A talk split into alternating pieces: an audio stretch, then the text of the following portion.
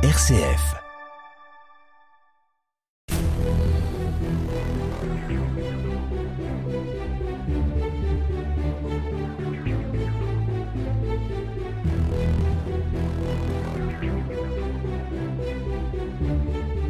Bonjour. Aujourd'hui, nous partons vers l'Algérie. Mais que diable allons-nous faire dans ce pays? Quel rapport avec l'histoire de la Drôme? Quelques éléments de chronologie vous permettront peut-être de situer cette affaire algérienne qui a intéressé les Dromois. En 1814, le règne de Louis XVIII, avec les ultras et l'édiction d'une charte, permet à la royauté de se rétablir pendant une dizaine d'années. En 1824, Charles X, sacré à Reims l'année suivante, voit la montée des oppositions et subit le 25 juillet 1830 la révolte des Trois Glorieuses, notamment pour libérer la presse, et on enregistre l'arrivée au trône du roi Louis-Philippe. Entre-temps, toujours dans cette année 1830, une flotte débarque en Algérie. Elle est conduite par l'amiral Dupéré et l'armée du général Boumont permet de prendre Alger qui est tenue par les Turcs c'est une opération de prestige pour Charles X qui échoue puisqu'il est démis de son trône.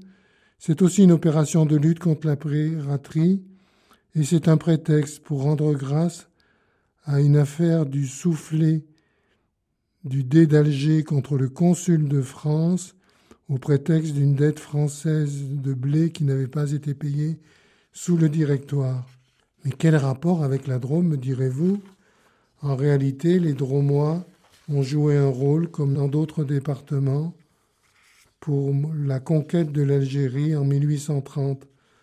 Environ 1000 kilomètres à vol d'oiseau séparent la Drôme de l'Algérie et des liens ont été entretenus au moment de cette conquête.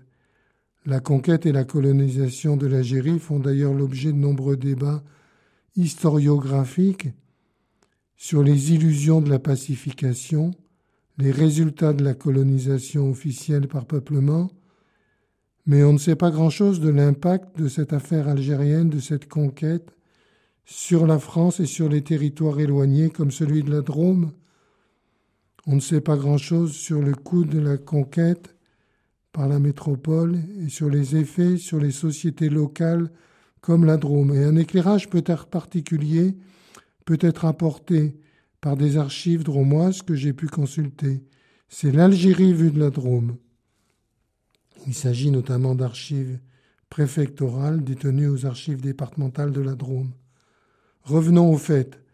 Le 11 mai 1830, à Toulon débute l'embarquement de 37 000 hommes qui partent à la conquête d'Alger.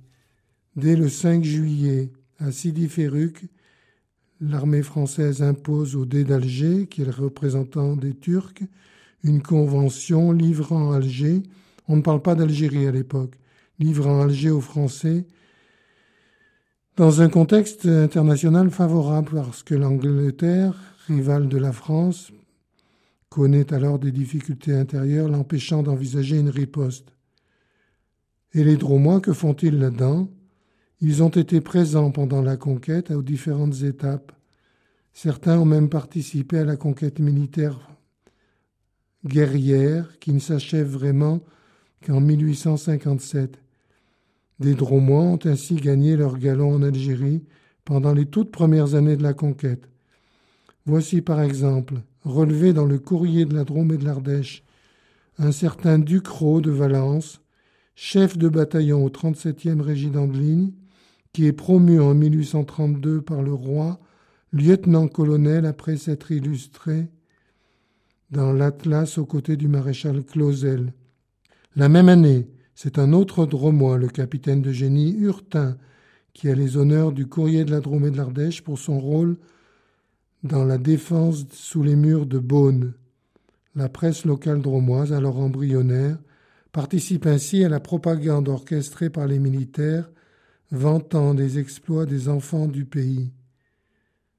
De la conquête à la colonisation, il y a un pas à franchir, mais qui est un grand pas. L'intérêt du courrier de la Drôme et de l'Ardèche, ce journal local, se porte d'ailleurs progressivement sur le négoce et les opportunités commerciales, sur la colonisation dépassant la relation des événements militaires. En juillet 1932, le journal Dromois emprunte à un journal marseillais une réflexion sur la colonisation. En fait, c'est la voix des intérêts marseillais qui s'exprime dans la presse dromoise, et que je cite Nous engageons de toutes nos forces le commerce à concentrer toute son attention du côté d'Alger. Il y a à la fois profit pour lui et utilité pour le pays. On voit bien l'enjeu commercial. La propagande masque en fait les difficultés militaires de la conquête et vante les potentialités économiques d'une colonie. Je cite à nouveau le journal du courrier de la Drôme et de l'Ardèche. La santé de la colonie est toujours en état parfait. Nous jouissons d'une sécurité parfaite et nous craignons aucune attaque de la part des Bédouins. Tout ça est chargé de mensonges, la conquête étant fort difficile. Quinze jours plus tard, d'ailleurs, le courrier de la Drôme et d'Ardèche poursuit la relation des événements militaires et fait part des difficultés que rencontrent les soldats français. Ainsi, le 19 juillet 1832, après un rappel des opérations contre les Kabyles, le journal annonce on va s'occuper sérieusement de colonisation on pourra placer 50 000 colons derrière les camps et les blocos qui viennent d'être créés. Nos mémoires sur RCF, Philippe Bouchardot.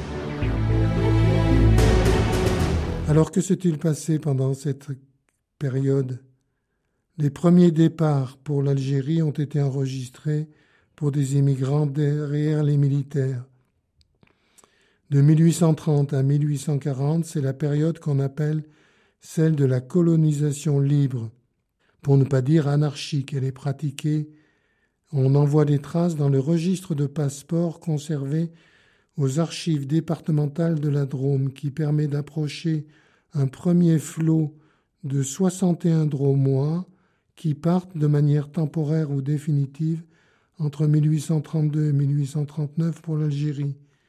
Ce premier flux est marqué par l'absence quasi totale de cultivateurs et de gens de la terre. Il ne s'agit donc pas de paysans ni de journaliers. Point de colons agricoles donc, mais avant tout des artisans, des gens de métier, de savoir-faire. Il faut commencer à organiser une infrastructure dans la colonie. La liste des communes de départ des bénéficiaires de passeport pendant cette période laisse apparaître en plus des villes de Valence, Romans, Bourg-de-Péage et Montélimar, des petites villes, mais aussi des territoires ruraux de Piémont du Vercors, de la vallée de la Drôme, qui voient partir des artisans. Ils partent essentiellement pour Alger, c'est la porte d'entrée de la conquête, qui n'est pas encore achevée entre 1832 et 1839 mais on note des arrivées également à Beaune, Bougy, Oran, qui constituent des petites poches côtières conquises par les Français. Mais c'est à partir de 1840 que la demande d'émigration va être organisée. On rappelle, et c'est le préfet de la Drôme qui le fait, je cite, Les défaites essuyées par les Arabes ont beaucoup contribué à rassurer les habitants du département. On enregistre alors une deuxième phase d'émigration, celle des colons. Après cette phase de conquête militaire, la mise en route de l'appareil administratif d'État pour la colonisation se fait progressivement jusqu'en 1850. Même 1848 date de départementalisation d'une partie de l'Algérie. L'Algérie fait désormais l'objet d'un mode de colonisation officiel administrée, organisée et encouragée par l'État, la Drôme s'ouvre alors de nouveaux espaces de l'autre côté de la Méditerranée. La machine administrative est lourde, c'est une machine d'appel aux colons qui se met en route et qui connaît même parfois des problèmes de rodage. À travers les archives de la préfecture, conservées aux archives départementales, on constate une gestion technocratique de l'émigration par le ministère des Armées, puis par celui de l'Intérieur. Et cela conduit à des multiplications de circulaires et de textes qui parfois se contredisent. Si une année il manque de bras dans l'agriculture pour l'Algérie, l'année suivante, comme en 1843, on refuse les cultivateurs pour n'accepter que les ouvriers. Je cite la circulaire, dans la force de l'âge et célibataire, point de famille. C'est ainsi que le cultivateur moté de Charpé, par exemple, est refusé avec sa femme et ses six enfants. À cette date, il faut absolument des terrassiers d'après la circulaire du ministre de la Guerre. Mais dès le mois de mai, au milieu de l'année, le plein est fait, je cite, et les demandes de terrassiers sont refusées. Ordre et contre-ordre. Les maires ont joué un rôle important dans cet appel aux colons. Dans des petites communautés rurales, du Diois, du Vercors, un peu moins des baronnies, les maires ont joué un rôle d'intercesseurs dans ces cheminements, les prêtres et les paroisses aussi, parfois les instituteurs. Lors de toutes parts, les maires de la Drôme sollicitent la préfecture pour des demandes de passeport gratuits pour l'Algérie. C'est le cas du maire de La Chapelle en Vercors en 1850-1851, celui de Maurras, de Bourg-de-Péage, de Cré, de Romans, de Tain. On y trouve un exutoire pour des personnes miséreuses. Nous poursuivrons cette histoire des départs de Français et de Dromont en Algérie dans de prochaines interventions. À bientôt.